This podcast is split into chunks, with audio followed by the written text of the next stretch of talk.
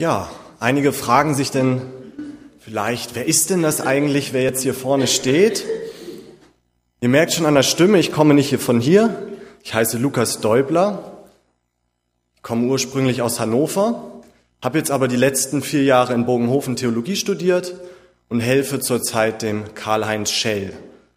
Hauptsächlich bin ich für die Jugendarbeit in Stuttgart Mitte verantwortlich, aber ich werde auch immer wieder euch besuchen um mal eine Jugendstunde zu halten oder auch hier zu predigen, wie es heute der Fall ist. Ich habe schon gehört, heute ist eigentlich eine Lücke, deswegen ist es vielleicht eine noch größere Überraschung, aber ich hoffe, ihr könnt damit Vorlieb nehmen.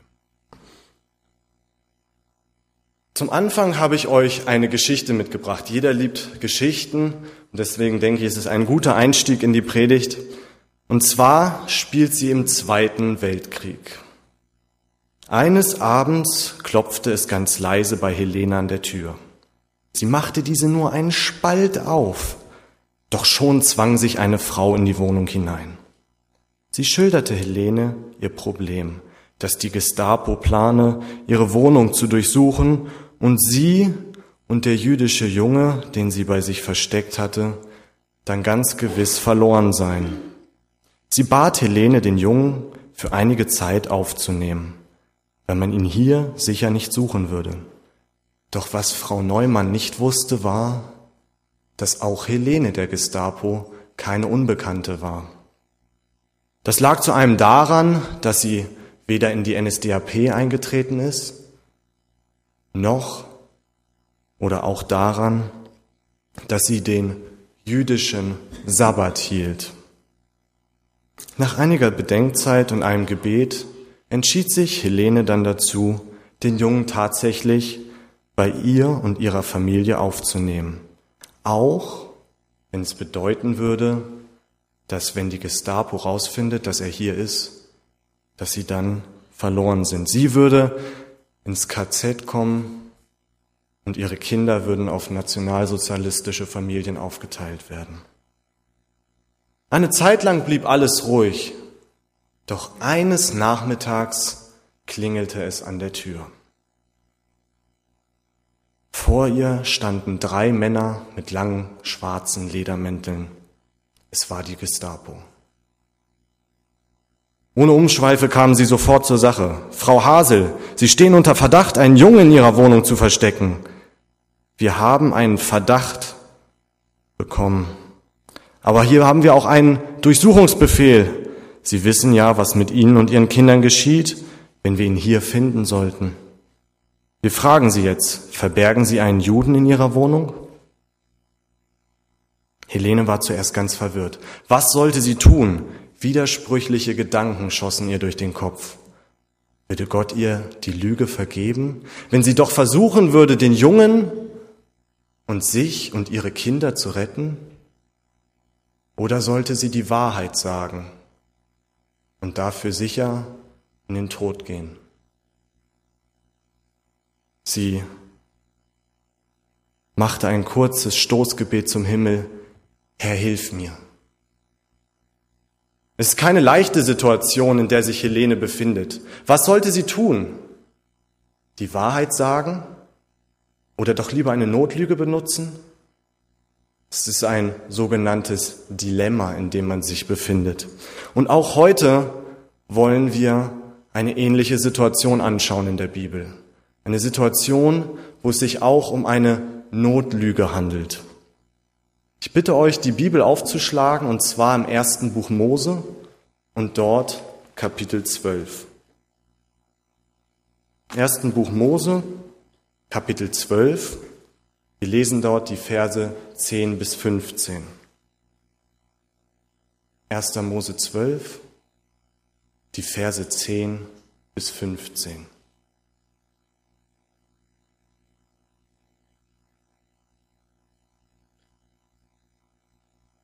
Und es kam eine Hungersnot in das Land. Da zog Abraham nach Ägypten hinab, um sich dort als Fremder aufzuhalten. Denn die Hungersnot war groß im Land.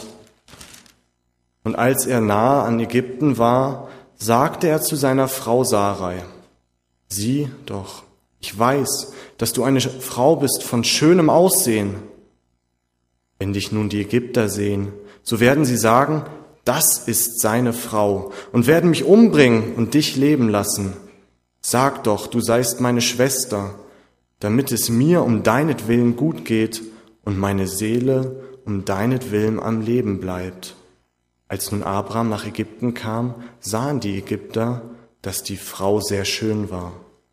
Und die Hofbeamten des Pharaos sahen sie und priesen sie vor dem Pharao. Da wurde die Frau in das Haus des Pharaos gebracht.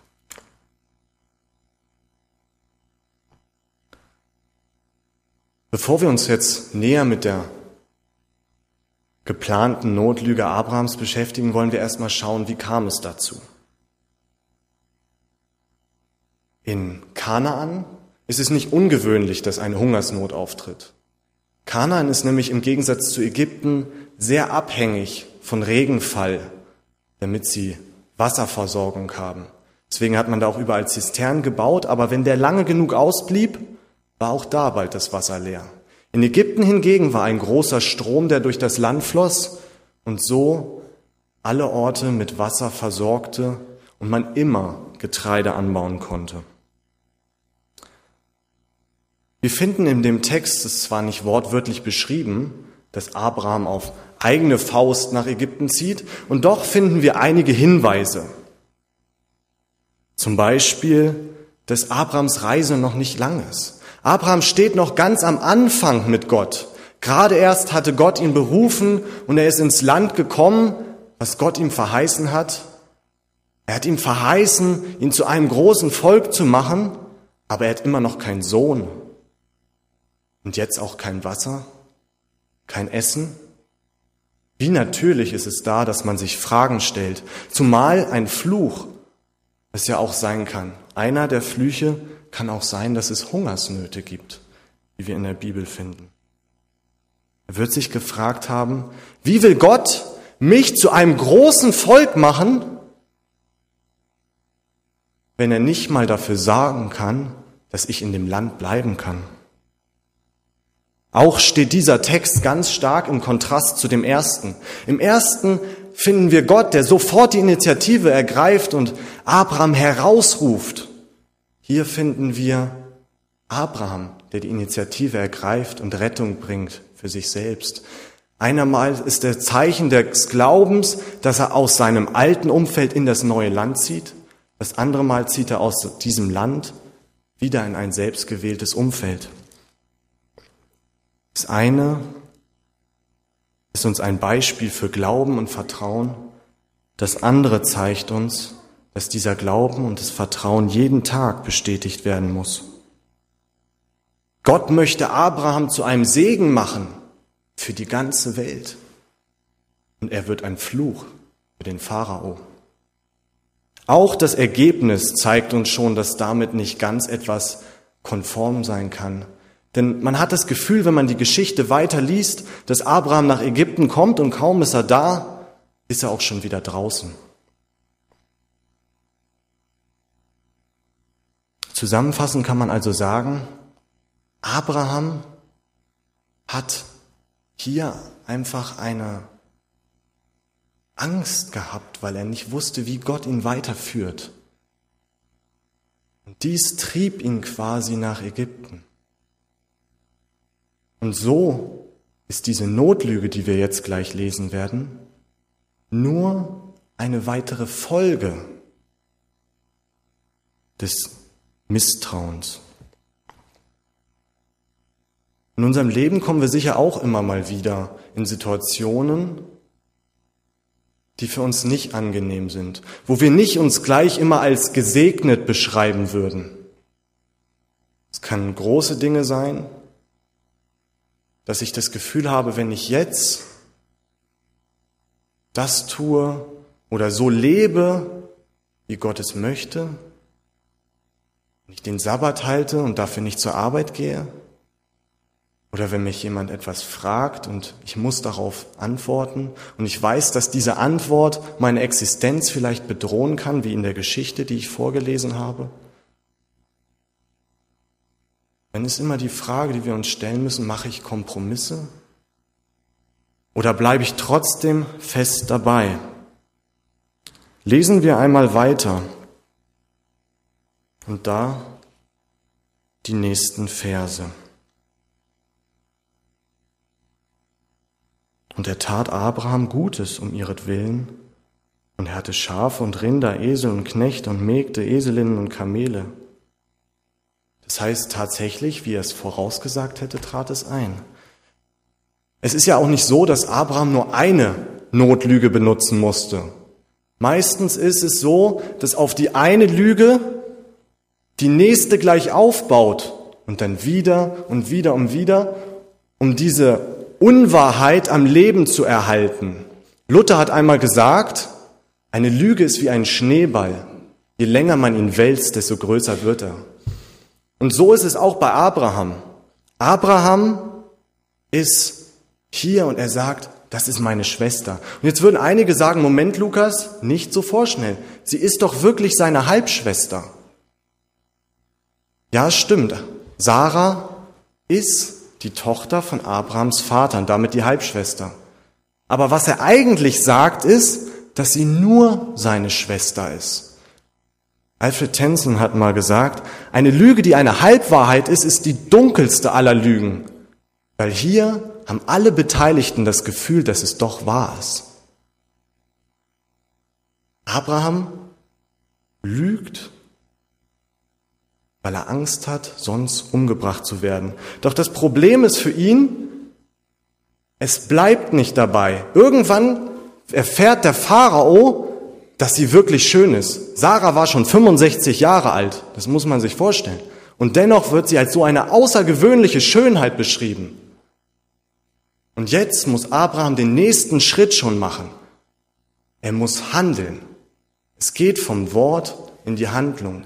Abraham verkauft quasi seine Frau an den Pharao, um am Leben zu bleiben. Wir haben gelesen, er kriegt dafür viele Tiere, Reichtum. Doch eigentlich hat er alles verloren, was ihm wertvoll war. Denn warum hat er denn sein altes Zuhause verlassen? Er hat es verlassen, weil Gott aus ihm ein großes Volk machen soll. Wie soll Gott aus ihm ein großes Volk machen, wenn er die Frau verkauft hat, die, durch die dieses Volk geboren werden soll?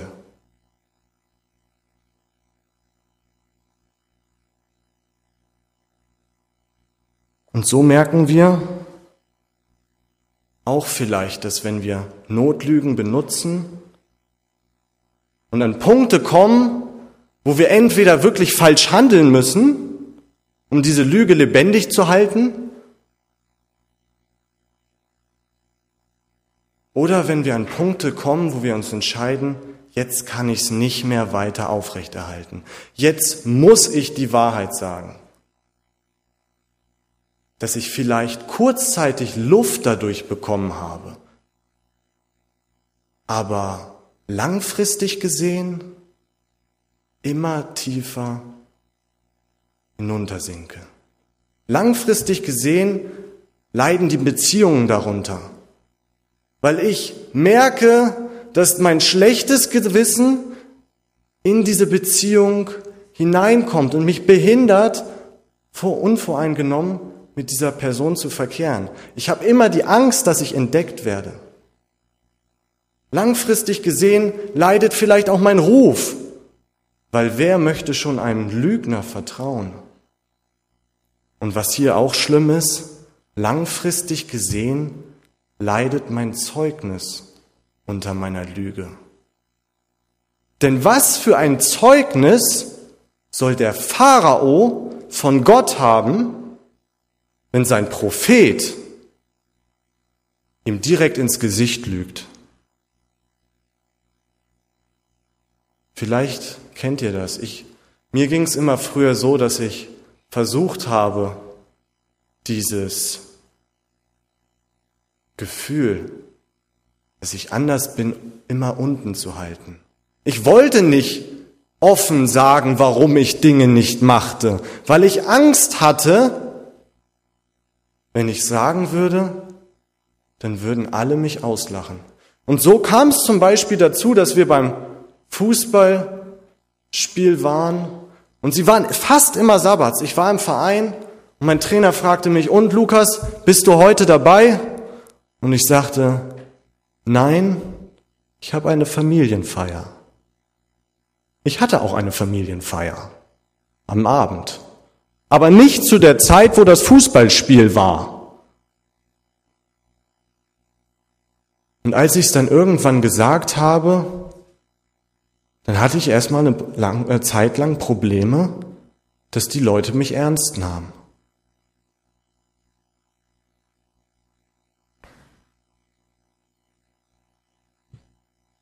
Vielleicht verkaufst du nicht immer gleich deinen Mann oder deine Frau. Aber dennoch, zumindest hoffe ich das, dennoch gehen wir das Risiko ein, dass wenn wir eine Lüge aufrechterhalten, dass wir Schaden in Beziehungen und Schaden in unserem Ruf und Zeugnis mitnehmen. Lesen wir weiter. Ich starte nochmal ab Vers 17. Aber der Herr plagte den Pharao und sein Haus mit großen Plagen um Sarai Abrahams willen. Da rief der Pharao Abraham zu sich und sagte zu ihm, was hast du mir da angetan? Warum sagst du mir nicht, dass sie seine Frau ist? Warum sagst du denn, sie ist meine Schwester, so dass ich sie mir zur Frau nehmen wollte? Nun sieh, da hast du deine Frau, nimm sie und zieh hin. Und der Pharao befahl seinen Leuten um ihre, um seinetwillen, dass sie ihm und seiner Frau mit allem, was er hatte, das Geleit geben. Es gibt auch gute Nachrichten in dieser Geschichte. Wir dienen einem liebenden und fürsorglichen Gott. Gott lässt Abraham nicht fallen wie so eine heiße Kartoffel, die man kaum in der Hand haben möchte, weil er jetzt einen Fehler gemacht hatte. Gott wendet sich nicht von ihm ab. Nein, jetzt handelt er erst recht, um Abraham wieder aus dieser Situation herauszuholen. Er zieht alle Register, die er hat. Wir lesen hier nicht nur von Plagen, sondern großen Plagen, damit der Pharao Sarai nichts anhaben kann. Und so richtet Gott uns auch wieder auf, wenn wir verfehlt haben. Egal was es ist, auch wenn wir gelogen haben. Doch das Tragische ist, es bleibt nicht ohne Konsequenzen. Wir hatten schon vorhin, dass vielleicht mein Ruf Schaden nimmt und so. Mein Zeugnis oder meine Beziehung. Auch hier nimmt all das Schaden. Und es ist so schlimm, dass der Pharao Abraham sofort rausschmeißt. Er gibt ihm sogar einen Militärschutz mit, dass keiner was ihm anhaben kann und dass er sicher das Land verlässt.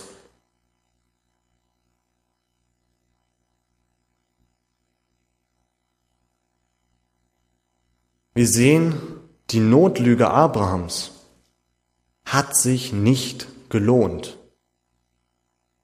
Wir wissen nicht, was danach passiert, ob noch Hungersnot in Kanaan ist oder nicht. Aber wir wissen auf jeden Fall, dass Gott sich lieber um Abraham gekümmert hätte. Egal wohin oder wie er das Problem gelöst hätte, Gott hätte sich gerne darum gekümmert. Denn Gott ist nicht nur allmächtig, wie wir in dieser Geschichte gesehen haben, sondern auch allwissend. Während wir immer nur ein beschränktes Bild vor Augen haben und manchmal nur zwei Optionen sehen, die wir zur Auswahl haben, guckt Gott aus der Vogelperspektive draus und sieht viel mehr Optionen. Natürlich hat Gott auch viel mehr Optionen. Wenn man allmächtig ist, dann kann man schon so einiges bewegen. Und so war es ja auch bei Helene. Helene steht immer noch an der Tür. Sie hat noch kein Wort gesagt. Und immer noch stehen die Gestapo-Menschen vor der Tür. Und die Frage steht im Raum, ob sie einen Juden versteckt haben. Und sie sieht nur diese zwei Optionen. Sage ich die Wahrheit, dann bin ich verloren. Sage ich nicht die Wahrheit, werde ich vielleicht gerettet, aber ich fühle mich genauso verloren.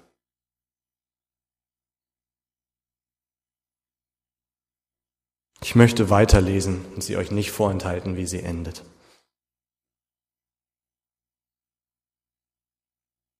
Helene tritt einen Schritt zur Seite, öffnet die Tür ein bisschen weiter und sagt, wenn Sie wollen, können Sie die Wohnung durchsuchen. Frau Hase, wir fragen Sie noch einmal, halten Sie hier einen Juden versteckt? Nun öffnet Helene die Tür noch weiter, winkt mit einer Handbewegung auffordernd, dass sie doch eintreten mögen und sagt, bitte schauen Sie selbst nach. Der Gestapo-Beamte fragte ein drittes Mal, Frau Hasel, sagen Sie uns, ob Sie einen Juden in Ihrer Wohnung haben. Jetzt macht die Helene die Tür ganz weit auf, winkt nochmal kräftig und sagt, schauen Sie selbst nach. Die Männer sahen sich unschlüssig an.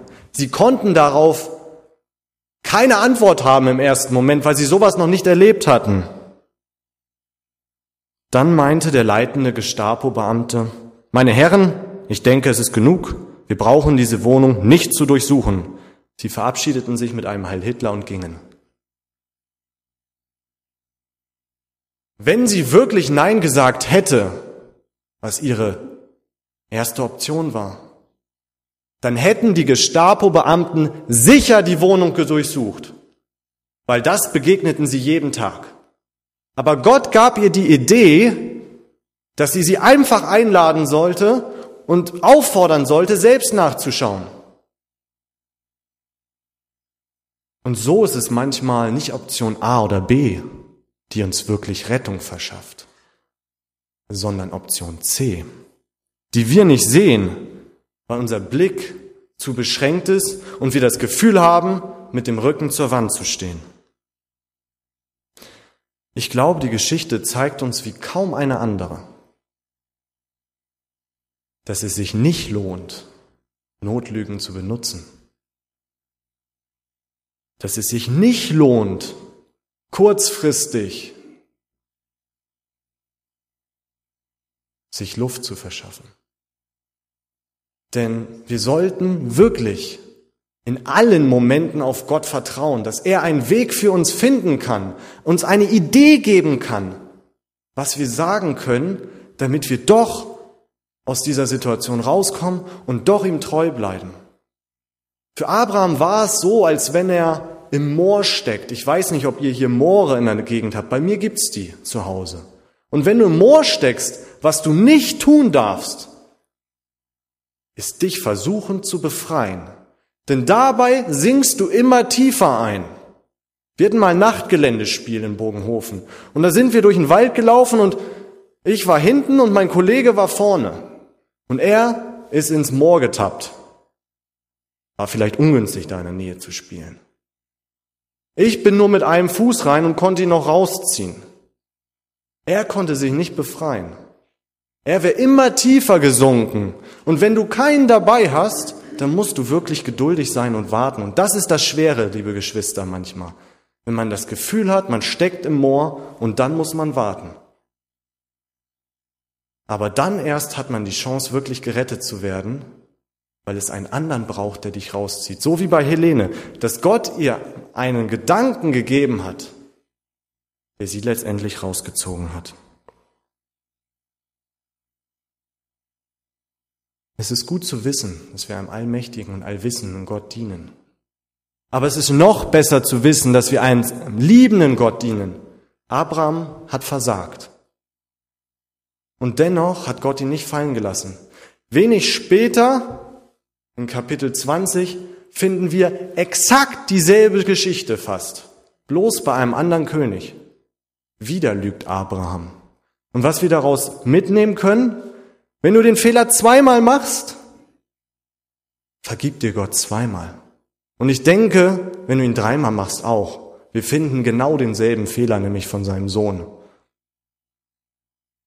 Gott liebt uns, Gott vergibt uns. Nichtsdestotrotz schützt uns das nicht vor allen Konsequenzen, vor jedem Schaden, der dadurch entstanden ist.